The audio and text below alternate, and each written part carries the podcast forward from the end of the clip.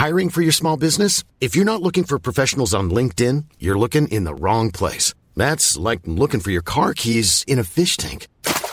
LinkedIn helps you hire professionals you can't find anywhere else, even those who aren't actively searching for a new job but might be open to the perfect role. In a given month, over 70% of LinkedIn users don't even visit other leading job sites. So start looking in the right place. With LinkedIn, you can hire professionals like a professional. Post your free job on linkedin.com slash people today. Triturado, batido e levado ao fogo. Evangelho de Lucas. Comentário de Mari Persona. Não foi à toa que Jesus escolheu o pão como figura do seu corpo. Para um pão ser produzido é preciso que o trigo seja triturado, a massa batida e finalmente assada no fogo. Tudo isso aponta para Cristo, pois se o grão de trigo não morrer, continuará ele só, mas se morrer, dará muito fruto. Fala João 12, 24. De igual modo, a uva precisou ser esmagada para se transformar em vinho. Ao dizer, isto é o meu corpo dado em favor de vocês e meu sangue derramado em favor de vocês, em Lucas 22, 19 a 20, o Senhor mostra que nos substituiu na morte para podermos ter vida. Na Páscoa, os judeus recordavam a bondade de Jeová por tê-los libertado da escravidão. Na ceia, nós lembramos o Senhor, e anunciamos a sua morte. Na Páscoa, eles comiam o pão da aflição, que fala em Deuteronômio 16,3, que, que eles próprios, os judeus, os israelitas, experimentaram quando eram escravos no Egito. Na ceia, nós anunciamos não a nossa aflição, mas a do Senhor. A Páscoa era retrospectiva, apenas. A ceia é comemorativa e celebrada com a perspectiva futura de nosso encontro com o Senhor, pois a celebramos até que Ele venha. 1 Coríntios 11, 26. A ceia do Senhor não é uma pregação do Evangelho ou um meio de salvação, pois dela participam os que já estão salvos. Ela não é feita com orações e súplicas, mas com ações de graças. Nós não nos ocupamos com um ritual, mas com Cristo simbolizado pelo pão e pelo cálice de vinho, representando seu corpo e seu sangue. Não são, não são pães, muitos pães, fatias ou hóstias, mas um único pão, pois somos um só corpo, pois todos participamos de um único pão, como fala 1 Coríntios 10, 17. Não são dadas graças genéricas pelos símbolos, mas individualmente pelo pão e pelo vinho. Jesus tomou o pão, deu graças, partiu e o deu aos discípulos. Em seguida tomou o cálice, deu graças e ofereceu aos discípulos. Fala em Mateus 26, 26 a 27. A ceia não é aberta, mas é exclusiva àqueles que foram recebidos em comunhão à mesa do Senhor, que não estejam vivendo em pecado.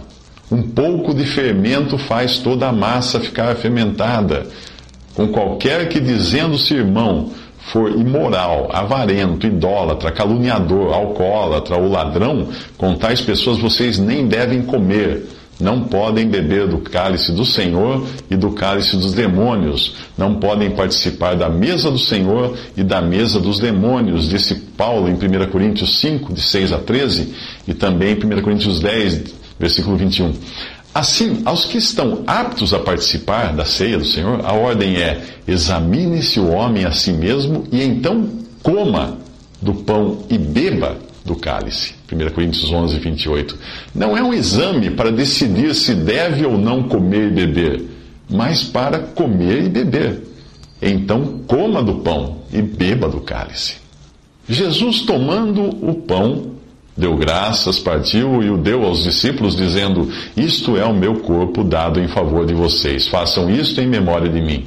Da mesma forma, depois da ceia, tomou o cálice, dizendo: Este cálice é a nova aliança no meu sangue, derramado em favor de vocês. Lucas 22, 19 a 20. Foi com Israel e não com a igreja que Deus fez essa nova aliança, conforme profetizou Jeremias. Farei uma nova aliança com a comunidade de Israel e com a comunidade de Judá. não será como a aliança que fiz com os seus antepassados. Porei a minha lei no íntimo deles e a escreverei nos seus corações. Serei o Deus dele, deles, e eles serão o meu povo. Todos eles me conhecerão, desde o menor até o maior, porque eu lhes perdoarei a maldade e não me lembrarei mais dos seus pecados. Isso está em Jeremias 31, de 31 a 34. A nova aliança está fundamentada no sacrifício de Cristo e terá efeito em Israel quando o povo, aquele povo, se arrepender e quando Cristo estabelecer o seu reino. Enquanto isso, a igreja desfruta dos benefícios dessa aliança. Mas não foi com ela, com a igreja, que Cristo fez a nova aliança. Para ser nova, precisaria existir uma velha aliança com a igreja, o que não é o caso. A igreja só começou no capítulo 2 de Atos, e a sua cidadania e destino não são terrenos, como Israel, mas são celestiais. A nossa cidadania, porém, está nos céus, escreve Paulo aos Filipenses, de onde esperamos ansiosamente um Salvador, o Senhor Jesus Cristo. Filipenses 3, 20. O sacrifício de Cristo também tem uma dupla aplicação para atender a dois aspectos da ruína causada pelo pecado. Deus, não, Deus precisava, melhor dizendo, tratar da questão do pecado, no singular, pecado e Deus precisava também perdoar os pecados, no plural. João Batista fala da, da primeira questão quando ele vê Jesus passar. É o Cordeiro de Deus que tira o pecado do mundo, diz ele em João 1,29. Em virtude da obra de Cristo, foi garantida a retirada do pecado do mundo, pois ele veio para aniquilar o pecado mediante o sacrifício de si mesmo. Fala em Hebreus 9,26. O cristão ainda traz em si o pecado pois existe dentro dele uma velha natureza herdada de Adão, mesmo depois de ter recebido a nova natureza. É o pecado em nós que nos leva a pecar. O pecado é que produz os pecados. Na ressurreição já não traremos o pecado em nós, graças ao Cordeiro que morreu. Quando Cristo voltar para reinar, os benefícios dessa obra serão estendidos à criação, a Israel e às nações, mas o pecado só será erradicado de vez nos no, novos céus e nova terra, onde habita a justiça, como fala 2 Pedro 3,13. E os pecados? Bem, isso é o que nós veremos nos próximos três minutos.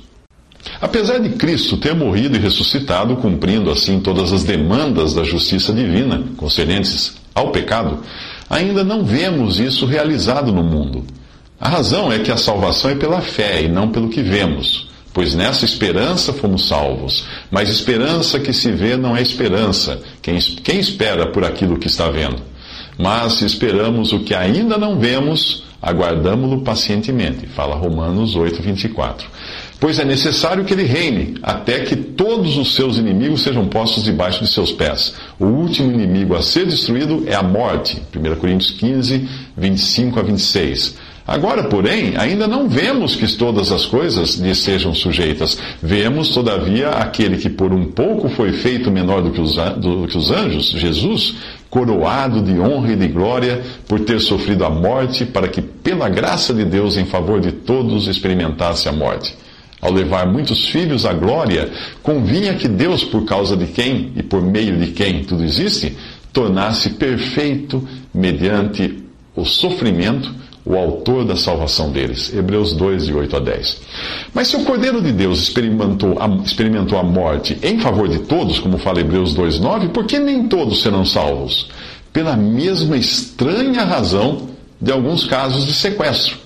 Quando um governo paga o resgate de um grupo de cidadãos sequestrados por extremistas, por exemplo, nem sempre todos voltam aos seus lares. Alguns se convertem à causa dos seus inimigos ou se apaixonam por um de seus inimigos e decidem ficar. O resgate foi pago por todos, mas nem todos foram salvos. Cristo morreu por todos, fala 2 Coríntios 5,14, e o preço pago foi suficiente para que nenhum se perdesse. Porém, oferecendo-se uma vez para tirar os pecados de muitos, aparecerá segunda vez sem pecado aos que o esperam para a salvação. Hebreus 9, 28. Você só será, ser salvo, você só será salvo se estiver entre os que o esperam para a salvação. Como fala Hebreus 9, 28. E isso implica não estar apaixonado pelo inimigo. O pecado do mundo foi resolvido pela obra da cruz, mas os pecados de cada um precisam ser perdoados. Se é verdade que na cruz Jesus morreu para tirar o pecado do mundo, também é certo que ali ele carregou o pecado de muitos, como fala Isaías 53, 12, e não de todos. Ao crer em Cristo, você desfrutará dos mesmos benefícios prometidos a Israel na nova aliança. Eu lhes perdoarei a maldade e não me lembrarei mais dos seus pecados. Hebreus 8:12. Mas se você persistir na incredulidade, já não resta sacrifício pelos pecados, mas tão somente uma terrível expectativa de juízo e de fogo intenso que consumirá os inimigos de Deus. Como fala Hebreus 10, 26. Existe um outro aspecto da ceia do Senhor que é de consolo para os que creem em Cristo, que foram perdoados de seus pecados e agora o esperam para a salvação, como fala em Hebreus 9, 28. Eu, eu estou falando do consolo que dá sabermos que estamos firmados numa questão resolvida. Quando Buda morreu, as suas últimas palavras aos discípulos foram: continuem se esforçando. E as últimas palavras de Jesus: está consumado. João 19, 30. Se você ainda continua se esforçando, aceite o convite que Jesus faz e descanse numa obra terminada, da qual não resta coisa alguma para você fazer ou acrescentar. Jesus diz: Venham a mim todos os que estão cansados e sobrecarregados, e eu lhes darei descanso. Mateus 11, 28. Se você vive aflito, na dúvida se já se esforçou o suficiente, ou se as obras, as boas obras suas que você pratica são suficientes para livrá-lo da condenação, da condenação eterna, aceite as palavras de Jesus que disse: A obra de Deus é esta, crer naquele que ele enviou. João 6, 29. A ceia do Senhor é também um memorial de consolo. Havia entre os judeus um costume funerário que é citado pelo profeta Jeremias. Porém, ali ele menciona isso na forma de negação, pois se tratava de um castigo para Israel, uh, privá-los daquilo. Lá diz: Ninguém oferecerá comida para fortalecer os que planteiam, planteiam pelos mortos. Ninguém dará de beber do cálice da consolação, nem mesmo pelo pai ou pela mãe. Jeremias 16, 7. Partir o pão e beber do cálice da consolação, em conexão com a morte, não era um costume estranho aos judeus. E o seu objetivo era o de trazer consolo àqueles que velavam pelo morto. Ao instituir a ceia nos mesmos moldes, o Senhor proveu um momento de consolo para recordarmos os benefícios que fluem de sua morte nesse tempo da sua ausência. Privados de enxergá-lo como os discípulos o enxergavam naquela noite, nós podemos vê-lo no pão e no cálice de vinho que representam seu corpo e seu sangue. Mas se os discípulos celebravam aquela ceia com Jesus antes da morte, nós a celebramos do modo como foi revelado a Paulo, na certeza do sacrifício já consumado e com a brilhante perspectiva de sua vinda. Porque sempre que comerem deste pão, escreveu Paulo, e beberem deste cálice, vocês anunciam a morte do Senhor até que ele venha. 1 Coríntios 11, 26.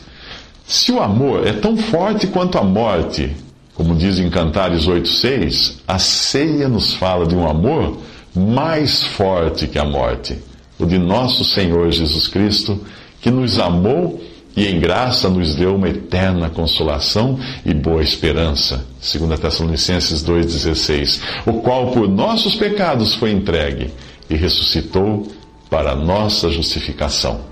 Romanos 4, 25.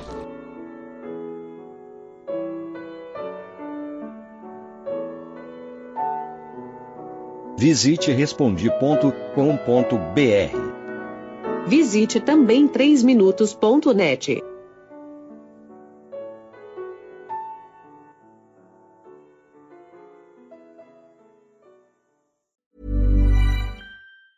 Even when we're on a budget, we still deserve nice things.